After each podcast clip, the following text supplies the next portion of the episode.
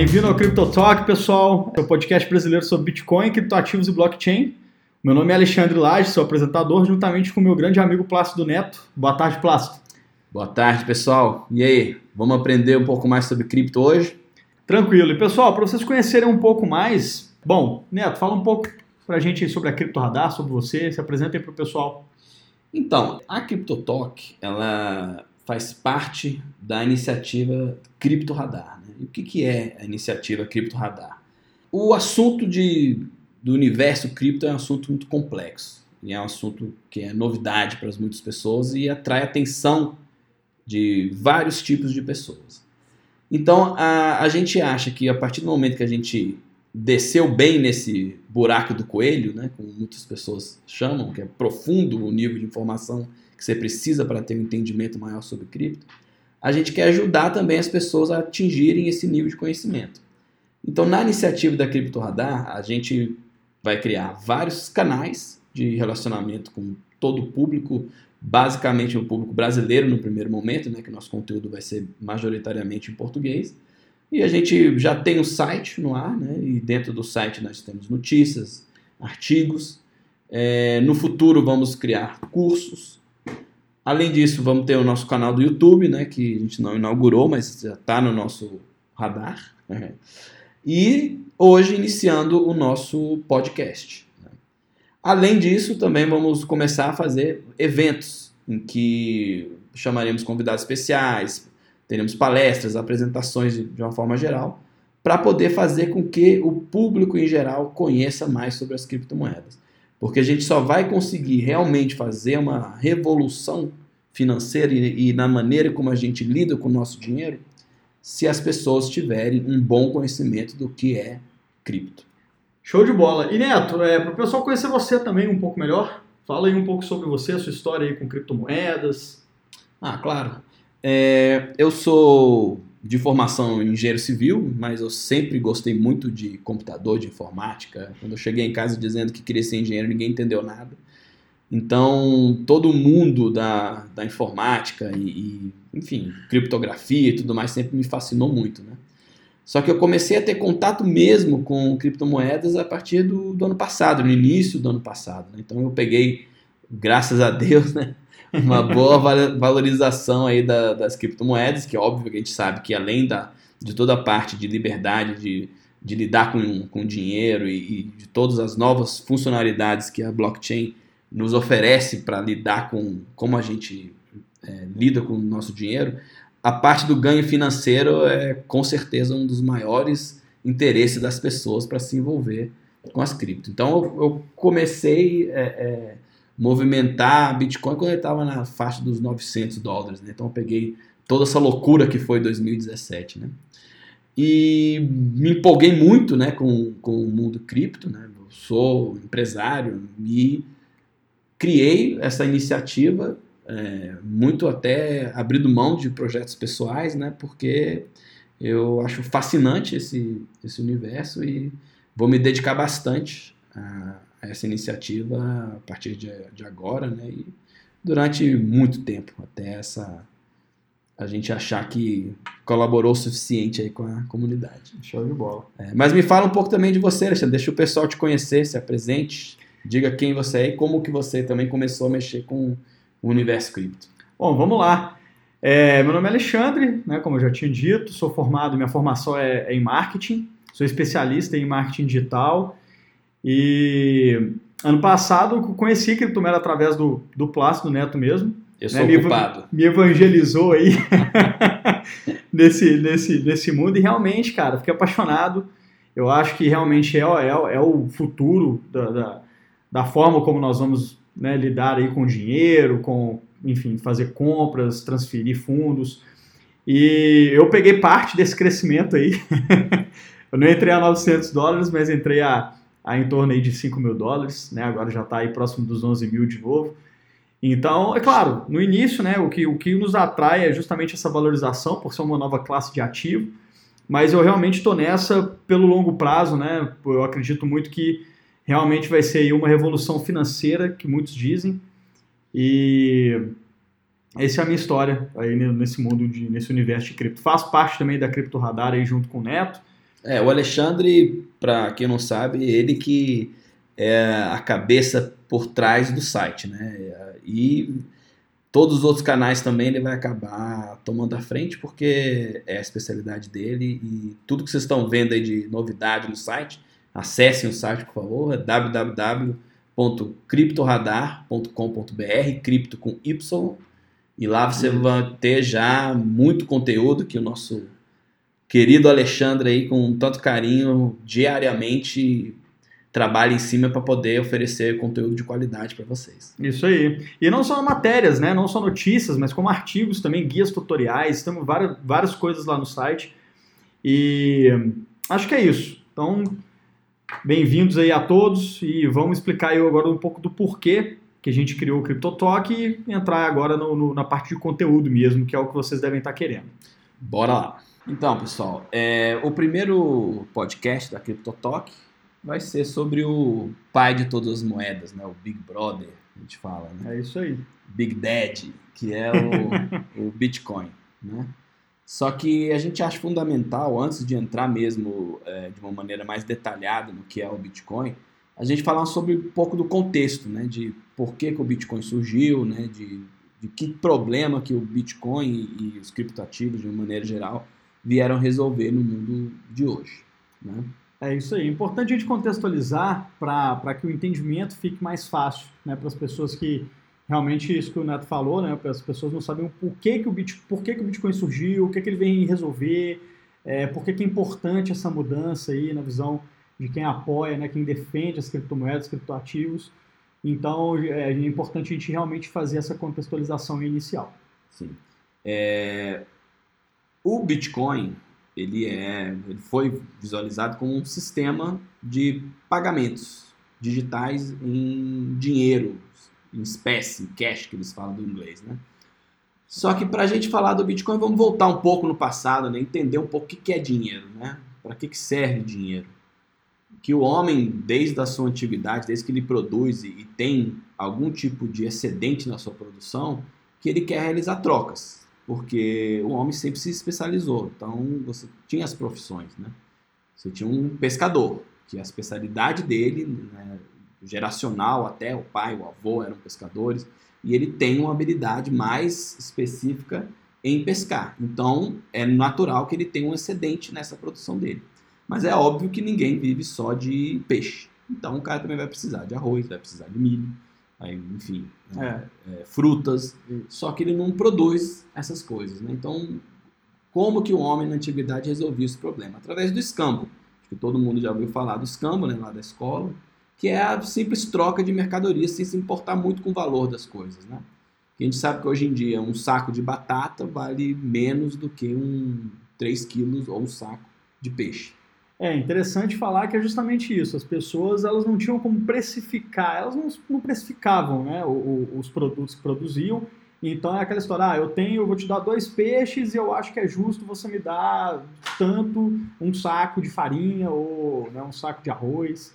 Era dessa forma que eles faziam as trocas diretas entre si. Né? Exatamente. É, era muito naquilo que era considerado justo entre aqueles dois indivíduos. Né?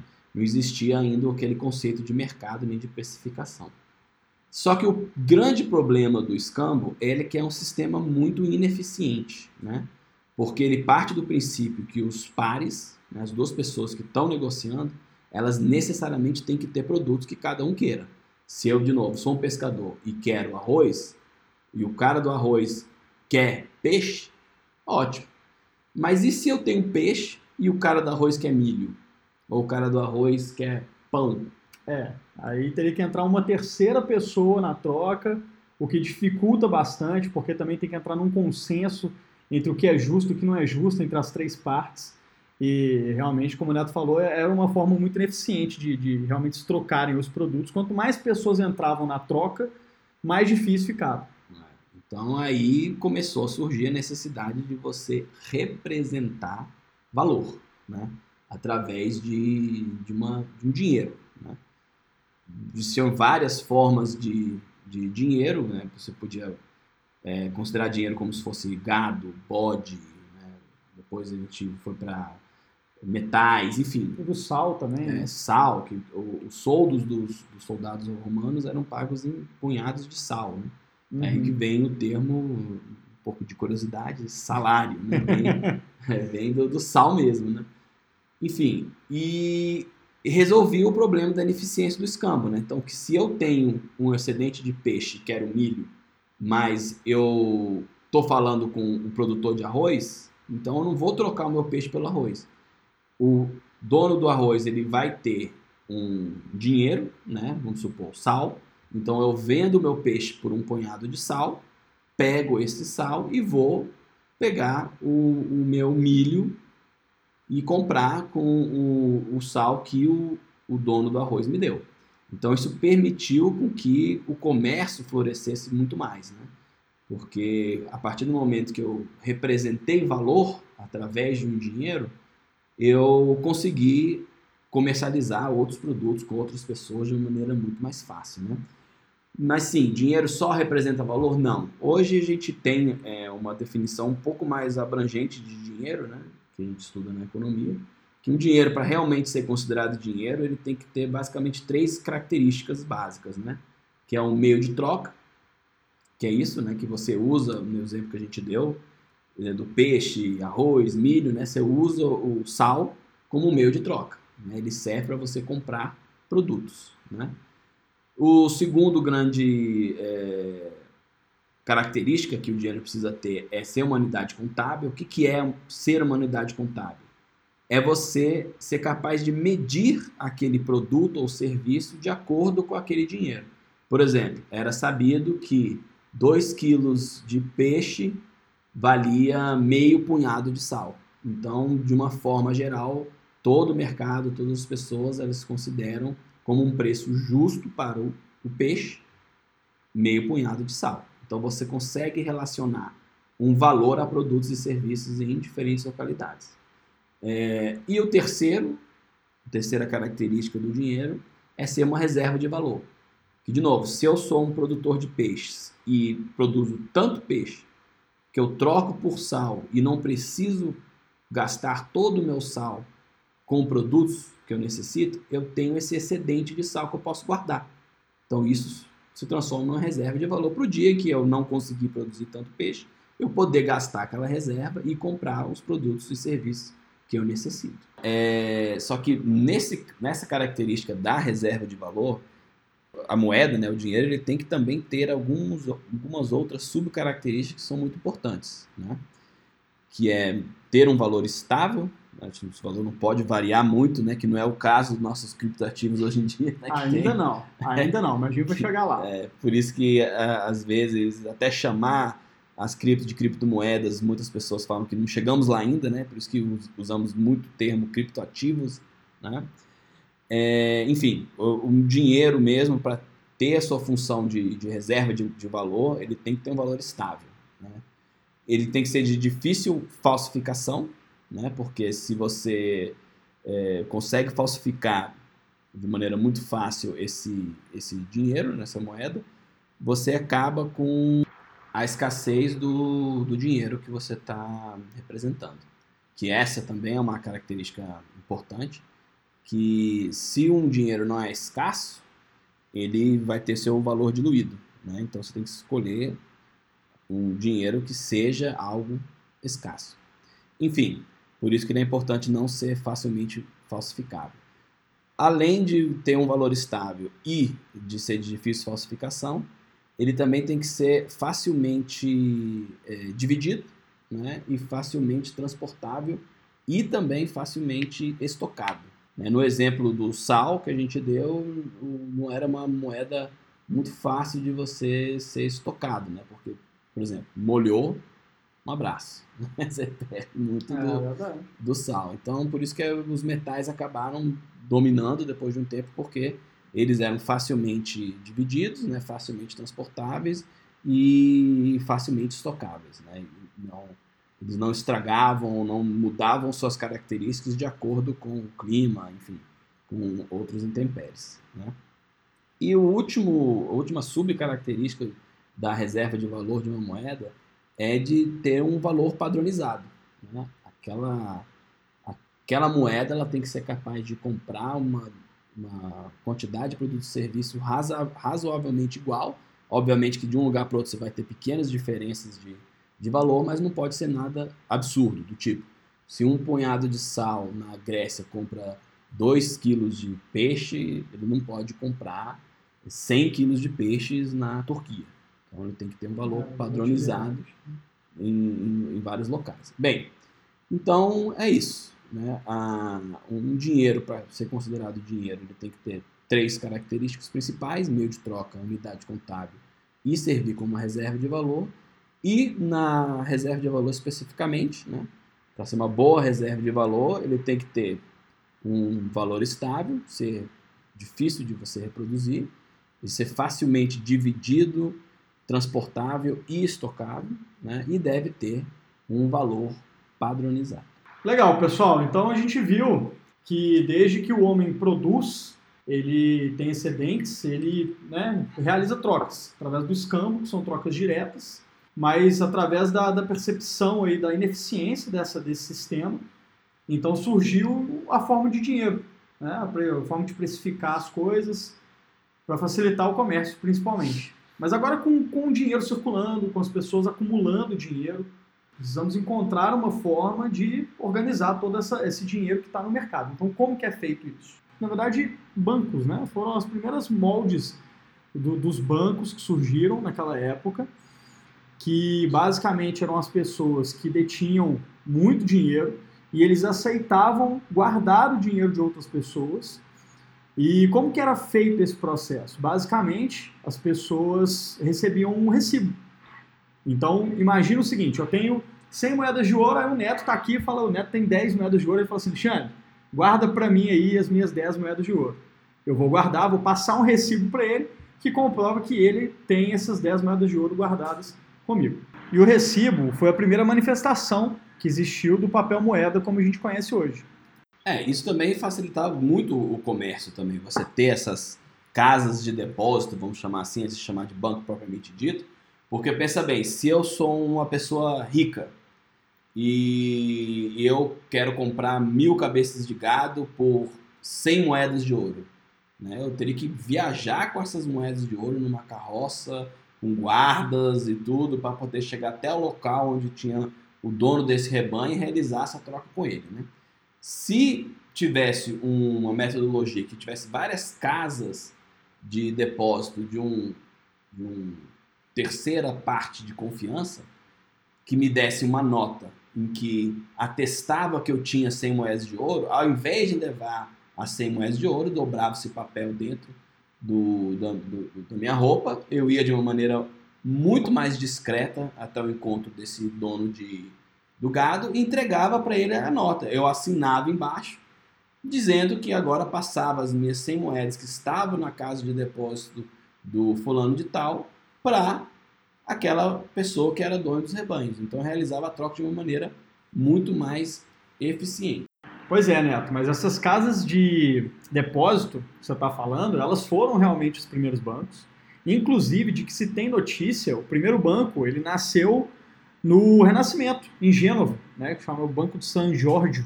Foi fundado em 1406, mas a cidade onde floresceu as casas de depósito foi Florença, né, por, por incrível que pareça, coincidência no nome, mas foi exatamente lá. Inclusive, a família Médici era uma das mais poderosas naquela época, controlavam boa parte dos recursos. E, e aí, uma coisa que foi percebido por eles, inclusive, é que muitas pessoas depositavam boa parte dos recursos, não todos os recursos, mas não retiravam todos aqueles recursos. Então ficava um grande estoque de, de moedas lá na, nas casas de, de depósito. E aí o que, que eles pensaram? Foi aí que a treta começou. Que treta. Pois é, essa treta foi justamente quando eles começaram a emprestar esse dinheiro, cobrando juros de quem mais utilizava e quem mais precisava utilizar o dinheiro naquela época, que eram quem? Os governantes e a igreja. Reis, papas, impérios, sacerdotes, aí, grandes empresas, aí é. começa o establishment. e aí que a treta começa. E o Bitcoin vem para poder resolver muitas dessas questões que, inclusive, vamos comentar mais para frente, é, como isso foi prejudici prejudicial para a sociedade como um todo, principalmente aí nesses últimos anos, aí, anos de 2008, que a gente teve a crise dos Estados Unidos, a gente vai comentar sobre isso também. É, exatamente. O, a grande é, vantagem, né, a grande solução que os criptativos, que foi iniciado pelo Bitcoin, trouxe, foi de devolver o poder para quem realmente é detentor do dinheiro. Né? Ele veio trazer essa opção para as pessoas de que elas não precisam de um intermediário de confiança, que hoje são os bancos, que vocês acabaram de ver que nasceram lá na Florença em, em 1400 e bolinha, e durante esses 500, 600 anos aí de, de história comandando o sistema financeiro, né? Que agora, finalmente, os cidadãos comuns, como eu e você, a gente pode fazer nosso próprio dinheiro né, e guardar nosso próprio dinheiro. E essa é a grande vantagem que os criptoativos trouxeram para a gente e a gente vai começar a discutir isso em mais detalhe agora. Bom, e para a gente recapitular um pouco, que a gente sabe que é muita informação, é, bom, então inicialmente o, eram, a, a, forma de comércio eram as trocas, né, que era o escambo, depois surgiram aí as, as primeiras manifestações de moeda, que foi o que? O sal, o gado, aquelas coisas todas, depois vieram as moedas propriamente ditas, que eram utilizadas aí, que eram feitas de metal, metais preciosos, inicialmente depois de outros metais menos preciosos.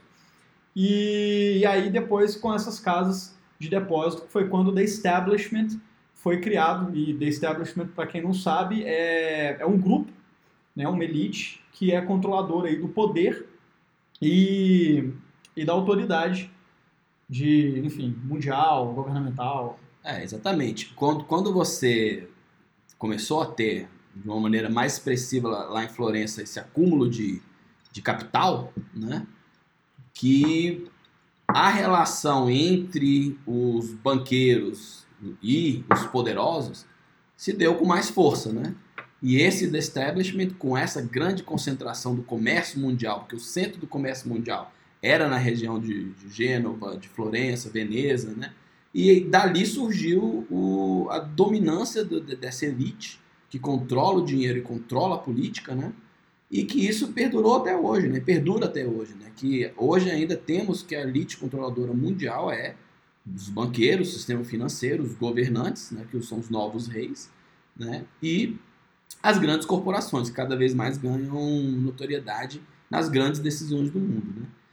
E o Bitcoin a blockchain e os criptoativos como um todo vieram um pouco para resolver essa diferença de poder entre a elite e os cidadãos comuns e permitiu que nós, individualmente, fôssemos nossos próprios banqueiros. Né? É uma expressão que eu gosto muito, é que o Bitcoin ele veio bank the unbanked, ou seja, oferecer serviços bancários para aqueles que não têm, e unbank the banked, que, que quer dizer? De oferecer às pessoas que usam os serviços bancários que eles não precisam mais usar serviços bancários. Eles mesmos podem ser os seus banqueiros. Eles guardam o seu próprio dinheiro e têm responsabilidade sobre ele. Não precisa de ninguém controlar o seu dinheiro. E é por isso que é importante cada vez mais a gente falar sobre Bitcoin, ensinar as pessoas como funciona o sistema como se proteger de, de golpes, de fraudes, esquemas de pirâmide, para que elas possam ter a segurança que elas têm hoje, assim, em termos, utilizando serviços bancários, com, eh, mas elas mesmas utilizando aí o seu próprio dinheiro, tendo controle total sobre seu próprio, seus próprios recursos. Então, pessoal, é, agora que já fizemos toda essa introdução que serviu para preparar o terreno para a gente começar a falar do que interessa, né? Que é do Bitcoin. É né? isso aí. Falou, falou, falou, mas não falamos nada do Bitcoin, né? É. Mas, pessoal, só para contextualizar mais uma vez um pouco vocês, por que, que a gente escolheu dar toda essa abordagem de contextualização e tudo mais? Porque não adianta nada você entender o que, que é o Bitcoin se você não entende por que, que ele existe, o que, que ele veio resolver, qual que era a, a principal motivação para a equipe ou para a pessoa que criou o Bitcoin, né, que é o Satoshi Nakamoto, que a gente vai falar um pouco mais no futuro, do porquê que ele, que ele fez isso. Né? Por que, que ele criou todo esse sistema descentralizado de moeda, né? que é justamente por isso. com todo esse sistema bancário que foi criado desde lá da Idade Média, lá em Florença, em 1400 até hoje em dia, e que como que isso funciona e como que é, todo o nosso sistema bancário e financeiro ele opera em cima de uma ilusão, em cima de, de créditos absurdos, né, que, que são... É, Fictícios também, é, né? Exato, que são motivos de crises financeiras gravíssimas que que acabam é, tirando dinheiro de quem não tem como se proteger, que é o investidor comum, trabalhador, que põe o seu dinheiro suado né, do, seu dia a dia de, de, de trabalho e os banqueiros e as grandes corporações elas acabam se valendo de todo esse, sistema para gerar lucros enormes em prejuízo ao, cidadão comum. É, engraçado até ressaltar também que você vê, né, em 2015, quando no meio daquela crise que o Brasil estava, que eles falavam que estava numa crise absurda, Itaú, Bradesco, SBC, todos os bancos aí privados tendo lucros em trimestres aí bilionários. Então, é realmente um absurdo, né? Exatamente. Mas vamos lá. É, o Bitcoin ele foi criado, né? O, o, a sua gênese foi em 2008, como muitos de vocês conhecem. E ele foi criado por um, uma pessoa né, de nome Satoshi Nakamoto, que hoje em dia não se sabe se realmente é uma pessoa, um grupo de pessoas, né, que pelo nível de excelência técnica em diversas disciplinas que essa pessoa conhecia, as pessoas acham até difícil de acreditar que é uma pessoa só. Ou é um gênio no nível do Einstein, né, de Isaac Newton da vida, né? É um gênio anônimo é, isso. Ou um grupo de pessoas, ou o que a gente costuma brincar, né? Ou é um alien, né, cara? É, às vezes um, é um viajante no tempo, né, que veio do futuro para ajudar a gente a, é, a revolucionar. Né, que seja, mas enfim, brincadeiras à parte, é, em 2008, na, no auge da crise do, do subprime, o Satoshi Nakamoto, né, ele publica uma white paper que a gente vai deixar no, no canal do Twitter um, um link para o white paper do Satoshi assim que a gente lançasse esse podcast, porque qualquer pessoa que queira entrar no mundo das, dos criptoativos, acho que uma leitura obrigatória é o white paper do Satoshi Nakamoto, o white paper do Bitcoin, que deu origem a tudo isso. É verdade, inclusive é interessante informar que o white paper do Bitcoin já está traduzido para o português, é uma leitura muito técnica, ainda, mas é de muito mais fácil entendimento do que se você for ler em inglês. Então vale a pena sim e é muito importante. É, e lógico, se você lê uma primeira vez e, e como muitos atores é, falam, parece ser uma, uma mangueira de bombeiro aberta na sua boca, né, que é, é muita informação para você poder processar. Só que à medida que você vai lendo mais vezes, você consegue ter um entendimento até mais é, fácil mais extenso, é. é do, do, do, que, que o Satoshi queria no momento que ele fez o seu white paper. Né? Mas assim que você lê o, o white paper, você vê que o Bitcoin é um sistema de pagamento digital em, em cash, em dinheiro vivo, entre dois pares. É, é. Peer-to-peer Digital Currency System. É um, é um sistema de pagamentos que não depende mais de uma, de uma terceira parte de confiança. Porque hoje em dia, como é que isso acontece? Se você vai fazer um pagamento para uma pessoa utilizando sua conta bancária, você transfere um valor da sua conta bancária de uma instituição bancária para uma outra pessoa com uma outra conta bancária. Ou seja, você tem que fazer isso necessariamente via uma terceira parte de confiança, que está garantindo que você tem aquele valor e aquele valor é debitado da sua conta e ela é acreditada na conta de um terceiro. Com o, o Bitcoin, isso não é mais necessário. Você não precisa utilizar uma instituição. Você utiliza uma rede descentralizada de, de computadores para poder fazer uma transferência de um, uma conta, que é uma carteira, que a gente vai explicar um pouco mais em detalhe já já, para uma carteira de um, uma outra pessoa. Direto, sem intermediários, rápido e de qualquer lugar do mundo. Porque é incrível como hoje em dia você consegue enviar uma mensagem para alguém na China via um e-mail, via um Twitter, via um Facebook, ou seja, N formas que a gente tem hoje de se comunicar de formas instantâneas pelo mundo afora. Só que se você for fazer qualquer transação financeira entre países, você pode, pasme, levar até 30 dias para poder fazer uma transferência de valor. É, isso é um absurdo.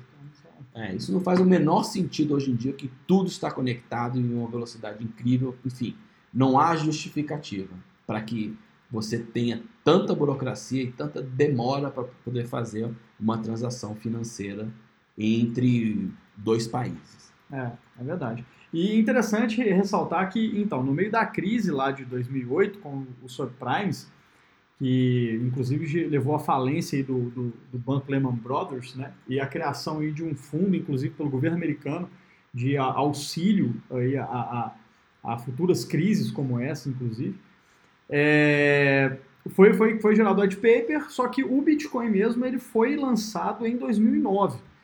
Em 3 de janeiro de 2009 ele foi lançado, foi criado o bloco, o primeiro bloco, que a gente vai falar daqui a pouquinho sobre a blockchain também, foi gerado o primeiro bloco, que onde foi, foram geradas as primeiras, é, se não me engano, foram 100 moedas, né? 50? É, 50, 50 moedas. moedas. 50 é. bitcoins, os primeiros 50 bitcoins aí em 3 de janeiro de 2009. É, e é engraçado que assim que teve a criação do primeiro bloco, a blockchain do, do Bitcoin, a mensagem que foi transmitida na, no, nesse primeiro bloco foi é. justamente um, uma manchete né, de, um, de um jornal inglês falando sobre a crise de 2008 e a ajuda financeira que o governo americano teve que fazer para os bancos. Foi. Governo americano, se entende-se, pagadores de impostos americanos que repassaram seu dinheiro para poder salvar bancos.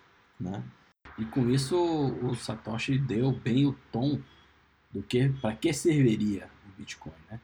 Descontente com toda essa crise e essa confusão que o sistema financeiro como um todo aprontou no, no mundo, né, ocasionando essa crise americana que atingiu o mundo inteiro. E, e, e por que que teve toda essa crise em 2008, né? E, e, e, por que que o Bitcoin veio resolver muito desses problemas do nosso sistema financeiro atual, né? De uma maneira resumida, né? Porque todo esse assunto sobre o Prime é um pouco complexo, né? Mas acho que de uma maneira resumida o que, que aconteceu em 2008?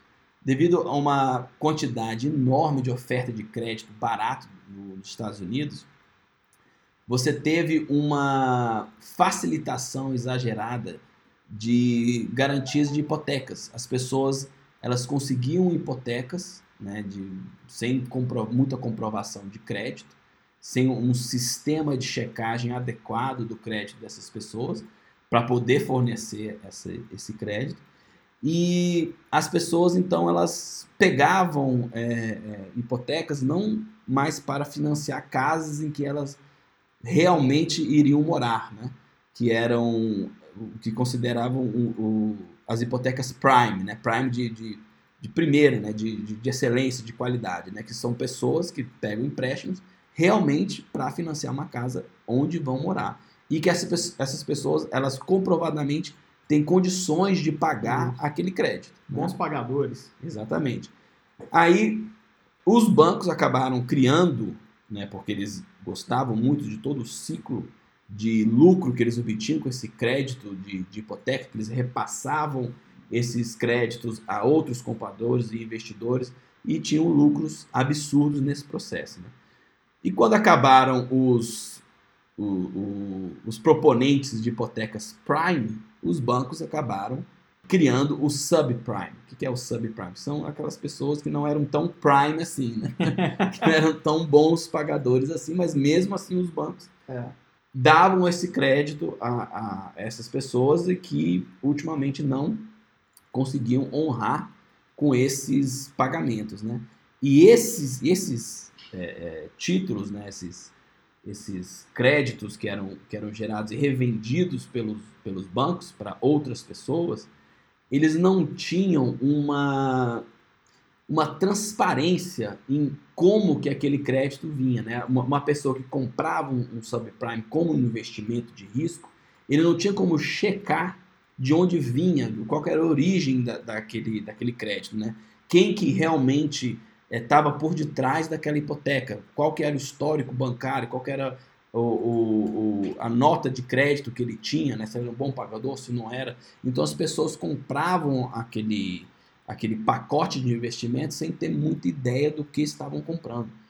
E isso, com o advento do Bitcoin e dos criptativos, principalmente da blockchain, isso não aconteceria. Porque uma das grandes vantagens da blockchain é que é um, é um sistema aberto, altamente auditável, em que é muito transparente todas as transações, sabe exatamente de onde se originam as transações. E no sistema financeiro bancário fracionário atual, isso não existia.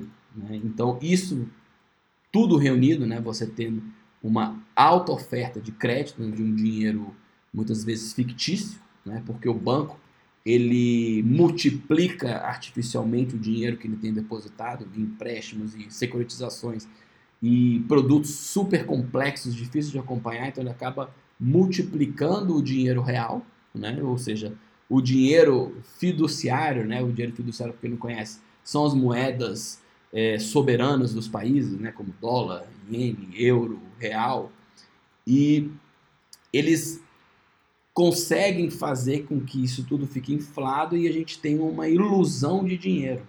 Porque se você tem uma grande soma de dinheiro no banco, e vai tentar retirar de uma vez, simplesmente aquele dinheiro não vai estar tá lá. Você não consegue tirar aquilo. Porque você tem, na verdade, uma promessa de pagamento do banco. Porque a partir do momento que você deposita um dinheiro em um banco, aquele dinheiro não é mais seu. E sim, é uma dívida contigo que o banco assume. Mas se você retirar aquele dinheiro sem aviso, se todos correrem aos bancos, aquele dinheiro simplesmente não existe. Com a blockchain, a gente resolve esses dois problemas. Primeiro, não existe mais dinheiro fictício quando ele está numa blockchain, porque os bancos não conseguem mexer com o seu dinheiro. A única maneira de mexer com o dinheiro é você, detentor do seu Bitcoin, é só você com a sua chave privada, que a gente vai falar também um pouco mais adiante, que consegue movimentar esse dinheiro. O banco não consegue mais movimentar por você. É, e é bom isso, a gente explicar também um pouquinho o que é a blockchain. Né? A blockchain nada mais é do que uma cadeia de blocos, a própria, a própria tradução literal aí do, do, do, termo. É uma cadeia de blocos. Então, basicamente, como que é feito aí? É, como é que a blockchain funciona? No protocolo do Bitcoin, por que, que os bancos eles não conseguem aí mexer no Bitcoin, não conseguem é, manipular o Bitcoin ou uma criptomoeda que seja? Porque a blockchain ela é imutável, né? o princípio da imutabilidade. Então, uma vez que foi registrado qualquer transação na blockchain, ela não pode ser alterada. Então, como é que é feito isso? A cada 10 minutos, um bloco, imagina o seguinte, a gente tem aí é, a internet, todos conhecem, todos utilizam a internet, sabem como é que funciona. Então, imagina que é uma caixa e toda vez que alguém realiza uma transação ou um pagamento, é como se a gente colocasse um cheque dentro daquela caixa. Como é uma caixa, né, então ela tem um limite de transações que ela pode entrar, que podem entrar naquela caixa. Então aquela caixa a cada 10 minutos ela é fechada e aquelas transações são validadas na blockchain, elas são registradas aí na blockchain. E quem faz isso são os chamados mineradores, que eles recebem essas caixas, eles precisam, inclusive, é, solucionar um, um, um problema matemático que é chamado de Proof of Work, que é justamente o que dá também uma grande segurança para o Bitcoin, porque aquela analogia do, do. Como é que chama, Neto? Me ajuda aí. aquela analogia do, do quebra-cabeça, né? Ah, sim. É que o, o, o blockchain e a solução de, de, de todos esses blocos que o Alexandre está falando, ele se baseia muito na criptografia, né? Que você, através de uma criptografia muito avançada, você consegue adicionar um componente de segurança muito grande em cima de todas as transações ocorridas, né? Que, como o Alexandre está falando, né, a produção dos blocos, né, ela é feita através de uma competição sadia entre diversos mineradores, que são é, pessoas ou instituições que detêm um poder computacional, ou seja, computadores, né, equipamentos especializados em processar essas informações criptográficas para poder garantir a segurança e a veracidade de todas as transações realizadas na blockchain. Que em termos mais simples, a blockchain nada mais é que um grande livro contábil. Quem não sabe o que é um livro contábil? é como se fosse uma planilha Excel que tem créditos e débitos. Só que imutável. Você Exato. não pode mudar nada. Eu digo que uma carteira X transferiu um valor Y para uma carteira Z. Só que esse processo todo é feito via criptografia. Por quê? Porque hoje em dia todo mundo usa de maneira muito habitual um e-mail, né? E se eu pego um arquivo qualquer, que seja uma planilha, um, um Word, enfim, qualquer tipo de arquivo digital, que é nada mais é que uma sequência de uns e zeros, e transmito isso via e-mail para alguém, na verdade eu não estou deixando de ter o meu arquivo. Eu estou mandando uma cópia desse arquivo. Né? Sim. Então, a, a, o grande problema, o grande empecilho que sempre existiu, né, que o Bitcoin não foi a primeira iniciativa de dinheiro digital que já existiu. Existiram várias outras tentativas de se implementar dinheiro digital na história. Mas qual que era o grande problema que a gente tinha que ainda resolver? Era o problema do gasto duplo. Porque quando eu estou enviando dinheiro meu para alguém, é natural que eu não possa ficar com a cópia do meu dinheiro. é, senão seria uma fraude, né? Exatamente. Estaria copiando, fraudando. Eu, eu não posso mandar 100 reais para o Alexandre e ficar com 100 reais. Simplesmente é impossível eu operar um sistema desse tipo. Né? Então, a criptografia e a blockchain, ela veio via o Satoshi Nakamoto resolver esse grande problema do gasto duplo. Que via a criptografia, que é chamada de SHA-256, que ele consegue com que, a partir do momento em que eu faço uma transação, aquele gasto é retirado da minha carteira e é depositado em outra carteira. E isso é protegido por essa criptografia. É, a analogia do, do inclusive, do, do quebra-cabeça que eu quis dizer, que o Neto até explicou de uma forma excelente para vocês entenderem, com relação à criptografia, porque, primeiro, gente, a criptografia está presente na nossa vida, por mais que a gente não veja, ela está presente na nossa vida. Você que usa o computador, você que usa é, e-mail, você que usa aí WhatsApp, o WhatsApp, inclusive, hoje, ele tem uma criptografia por trás, o Telegram, enfim. E é, como é que funciona? Quando o minerador ele valida, por que, que essa competição ela é sadia? Porque o bloco, qualquer pessoa que tem um poder computacional para minerar o Bitcoin, ele recebe, ele pode encontrar aquele bloco, ele recebe aquele bloco e ele tem que resolver um problema matemático. A analogia que eu fiz com o, o quebra-cabeça, que é o quê? Um quebra-cabeça de mil peças, por exemplo, vai te levar um tempo para você resolver aquele, aquele quebra-cabeça. Só que uma vez que ele está resolvido, é fácil de você olhar e falar, não, aquilo está certo. Aquele quebra-cabeça, todas as peças estão encaixadas no lugar certo. Então, o primeiro minerador que resolve aquele problema matemático que nós colocamos aqui em analogia com o quebra-cabeça, ele valida aquelas transações na blockchain. E quando ele valida essas transações e registra essas transações na blockchain, duas coisas acontecem. Primeiro, ele recebe as taxas de transação é, pagas pelos, pelos usuários da, da rede do blockchain. Em cada, toda vez que você faz uma transação, você paga uma, uma pequena taxa para realizar essa transação. E minerando também, realizando essa, essa, essa verificação e esse, realizando esse registro na blockchain, é a única forma que se tem de criar novos bitcoins. Então, quando você. A única forma que existe de você criar novos bitcoins é realizando esse, esse cálculo matemático, resolvendo esse problema matemático e registrando aquelas transações na blockchain. É, exatamente. É, você, hoje, no, no Bitcoin Core, vamos dizer assim, né, no Bitcoin, você, em cada bloco, você tem um tamanho máximo de bloco de um, de um mega. E também desmistificando um pouco o que é a blockchain, que às vezes fica tão difícil a gente ver. O, o, a blockchain nada mais é que um grande arquivo de computador, que hoje em dia está em torno de uns 150 GB, é, imagino, 150, 160 GB. E lá tem vários blocos, né? hoje um pouco mais de 511 mil blocos, e você tem dentro de cada bloco uma média de 2 mil a 3 mil transações. Que como o Alexandre falou, cada transação dessa ela tem uma FII, uma taxa que você paga para fazer a transferência. Só que no momento que você resolve o problema matemático e abre essa, essa, esse bloco, você tem a primeira transação que a gente chama de Coinbase Transaction. O que, que é isso? É justamente a transação que cria novos bitcoins. Exatamente. Né? Porque o criptoativo, né, a criptomoeda Bitcoin, ela tem uma regra de criação diferente do dinheiro fiduciário, que são moedas inflacionárias que um governo decide o quanto de moeda que vai ser criado e isso influencia a inflação, a valorização da moeda e tudo mais. No Bitcoin isso não ocorre.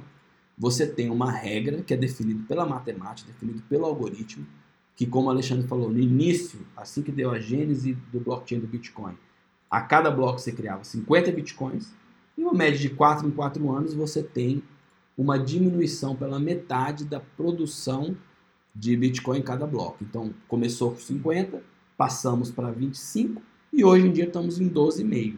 Então, a cada bloco aberto, você tem uma, como uma recompensa para o minerador que tem um gasto em energia elétrica, em manutenção do local, em pagamento de pessoal para cuidar dos computadores especializados para minerar o Bitcoin, ele tem como recompensa a criação desses Bitcoins que são transferidos para a carteira do minerador que descobriu ah, o problema matemático para o bloco. É isso aí. É, e, e uma coisa que é importante ressaltar é que, gente, inflação é uma forma de roubo de dinheiro absurda, porque a, a, a população menos. É, como é que se diz?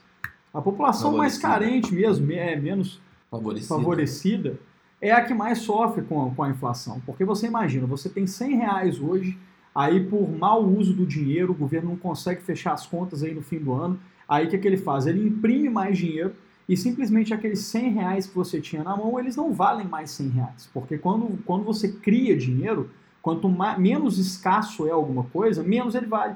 Então você tinha lá, é criado mais dinheiro, aqueles 100 reais vai valendo cada vez menos, cada vez menos. Então isso é realmente um absurdo e vocês têm que entender que inflação, gente, é uma forma de roubo sim. E as pessoas que são mais prejudicadas são as pessoas menos favorecidas. É a população mais carente realmente aí de cada país que, que tem aí inflações absurdas, inclusive Venezuela agora passando por essa questão toda aí de inflação, é, enfim, é realmente um, absurdo. É, e, e você na, na, nos criptoativos, você tem moedas que são inflacionárias dentro do, do universo do, dos criptoativos, mas a maioria delas não são inflacionárias, né? Elas têm um, um limite, por exemplo, o Bitcoin ela tem um limite de 21 milhões de moedas que vão ser produzidas dentro da blockchain. Quando se chega a esse limite de 21 milhões de moedas, você não vai ter mais produção nenhum de Bitcoin, o que garante a escassez desse ativo. Né? Hoje estamos em torno de 17 milhões de Bitcoins e no ano de 2140 vai ter a finalização da produção dos Bitcoins. Né? Então, se você não tem como gerar nova moeda, você não tem inflação. Então, hoje, o Bitcoin tem uma inflação controlada, né, uma inflação clara, uma inflação dada por um algoritmo, não é definida por nenhuma política governamental.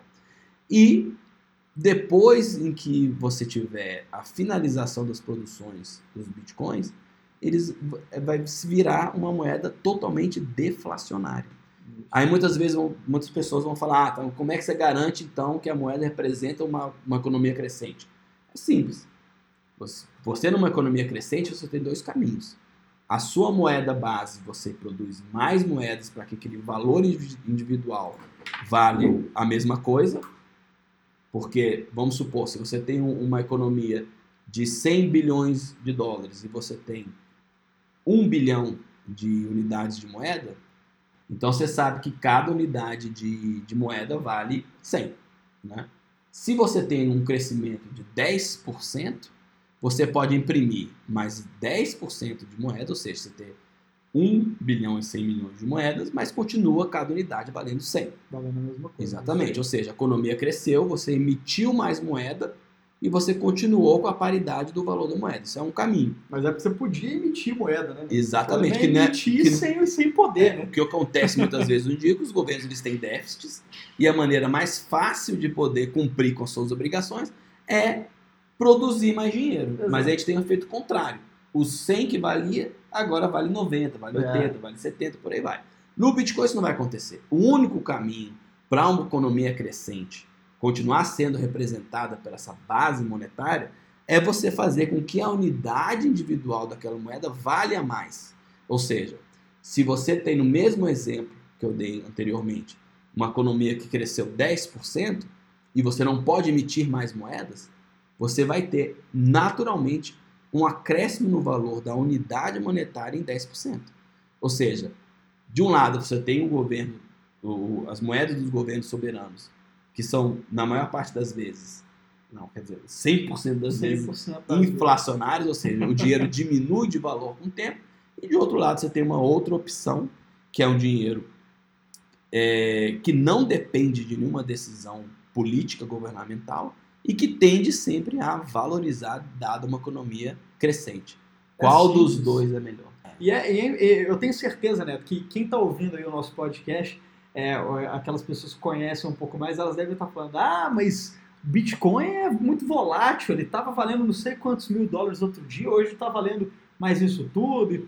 E, gente, é, precisamos entender que essa, essa tecnologia toda, blockchain, criptomoedas, criptoativos, ela ainda é muito recente. Só para vocês terem uma ideia, estima-se, gente, que meio por cento da população mundial utiliza criptomoedas. Então, olha só, o censo de 2017 afirma que existem hoje 7 bilhões e 600 milhões de pessoas no mundo. Meio por cento é 38, equivalente a 38 milhões de pessoas. Então é uma quantidade mínima, mínima de pessoas no mundo que utiliza isso. Então a gente está passando ainda por uma fase inicial de desenvolvimento, de aprimoramento, de, enfim, de maturação mesmo, da, da, de entender, né? Até entender, né, Neto? Porque Sim. até mesmo a gente que, que procura entender, lê todo dia, lança matéria, lança artigo, a gente ainda fica ainda assim com algumas, algumas, notícias, algumas situações. Sempre tem coisa nova saindo, a gente não entende muito bem, então tem que estudar mais. Então é importante. Sim, a, esse ponto que o Alexandre tocou sobre a volatilidade. Né? Realmente, para você considerar o Bitcoin uma moeda e os outros criptativos também, todos ainda sofrem desse mal, é, lembrando que a gente falou no início do podcast, você tem que ter um valor estável. Né? Pra, lembra? Para ser uma reserva Isso. de valor, tem quatro subcategorias. Uma delas é o quê? A estabilidade da moeda. Por isso que a gente prefere hoje não termos necessariamente criptomoeda, né? Porque a gente mesmo reconhece que ainda não chegou lá. Então realmente tem que ser uma, uma um valor estável da moeda para ela poder ser considerada uma moeda. Caramba, Léo, tô percebendo aqui, ó, 50, quase 54 minutos já de podcast, cara. Esse primeiro podcast tá dando o que falar, hein? Nossa senhora, nem, nem, parece que a gente tá quase uma hora falando, né? É verdade. Mas enfim, para não ficar muito longo, pessoal, a gente acha melhor até encerrar por aqui, né? Porque esse é o primeiro, gente. Vão vir muitos CryptoTalks, é. né? E como eu já ouvi uma vez, inclusive do Flávio Augusto, né? Ele fala, gente, o primeiro, vocês estão ouvindo agora o primeiro podcast. Então a gente só tende a melhorar, só tende a trazer mais informação, é, informações, como é que se diz, mais recentes, melhores, enfim. Ah, é. Com analogias melhores, até para quem também está entrando nesse mundo agora, entender de maneira mais fácil como é que funciona. É, concordo com o Alexandre. Com certeza, esse vai ser o pior criptotalk da história. O pior criptotalk da história. a gente conta com a paciência e a colaboração de vocês e até... Sugestões, é, né? Isso, por favor. Assim que a gente lançar, mandem sugestões, críticas do formato, pontos que ficaram assim, não muito claros para vocês ou o que, que vocês querem aprofundar. Inclusive, convido vocês até a acessar um artigo dentro do, do nosso site, né? repetindo, é o www.criptoradar.com.br, cripto com Y, e lá dentro tem um artigo do que é o Bitcoin. Hoje a gente resolveu fazer um, um, um podcast introdutório muito mais contextualizando todo o acúmulo histórico do sistema financeiro, sistema bancário, trocas, enfim, como surgiu toda a problemática que o Bitcoin veio resolver. Porque agora a gente é da opinião que vocês sabendo o problema que o Bitcoin resolve, é mais fácil de entender como é que o Bitcoin e os criptativos vão se inserir no futuro. Né? Como é que eles vão interagir com o nosso futuro e, e quais são as aplicações que a gente pode ter para essa enorme inovação, né, que é o grande, uma das maiores invenções a partir da internet, né, que é a tecnologia do blockchain, que além de todas essas questões discutidas hoje de sistema financeiro puro, né? A gente tem várias outras aplicações do sistema médico, logística, Enfim. É, muita coisa. E, gente, é uma coisa que eu quero avisar também, porque assim, às vezes parece que é muita informação, mas uma coisa que o Neto falou ao longo do podcast, se vocês estão com a gente acompanhando, vocês ouviram, vocês vão lembrar que é muita informação, mas a partir do momento que você começa a ler, começa a entender, começa a buscar mais notícia, começa, enfim, a entrar nesse mundo realmente de cabeça, vocês que estão aí, buscaram o nosso podcast, estão ouvindo, estão já com a gente, então é, é o interesse de vocês aprender mais, vai ficando mais fácil. Então, assim, é, eu mesmo entrei aí nesse mundo em setembro do ano passado, já conheço muita coisa. Eu, eu assim, entendo que eu não conheço quase nada ainda, né? A gente Mas só sei que nada sei. Tem muita coisa a aprender Como já ainda. dizia Sócrates. Né? Exatamente. Tem muita coisa para aprender, mas a gente já aprendeu muita coisa, não é à toa que a gente está passando aí esse conhecimento para vocês. Então, stay strong, né? Que a gente fala, sejam persistentes aí, aprendam mais, estudem, porque realmente é muito importante entender essa tecnologia acreditamos que ela realmente vai ser o futuro do, do, revolução do sistema financeiro que a gente conhece ele uh, atualmente. E é isso. Vamos finalizar. Quero agradecer a todos por estarem ouvindo o nosso podcast. Temos, ó, pessoal, vou convidar vocês também a entrar no nosso site de novo. Neto falou já, mas convido mesmo, tem artigos muito legais lá. Inclusive, para quem já é da área também, tem um artigo lá sobre como investir em Bitcoin, também é interessante. E, bom, é isso. Palavras finais aí, Neto?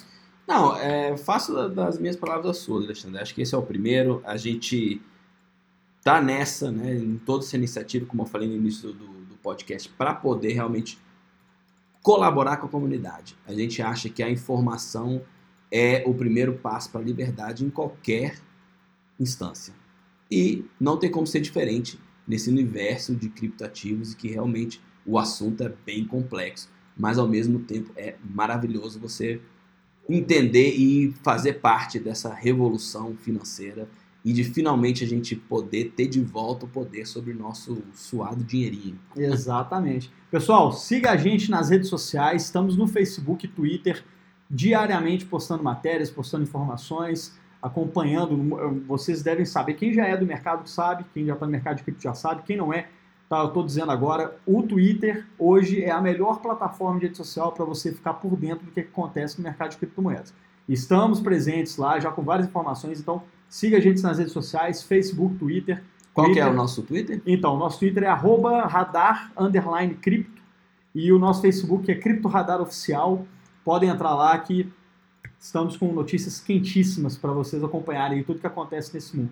É isso aí. E estamos mais uma vez abertos a críticas, sugestões, mandem perguntas, porque a gente já está começando a planejar o nosso segundo CryptoTalk, né? É o podcast aí. número 2. Com certeza melhor do que esse, que esse deve ter sido sofrível, né? Gente, é o primeiro, é o primeiro. Os próximos nos perdoe, os, nos perdoe. Os próximos vão ser melhor. Isso aí. Então, galera, um forte abraço e vamos nessa. Um abraço, pessoal.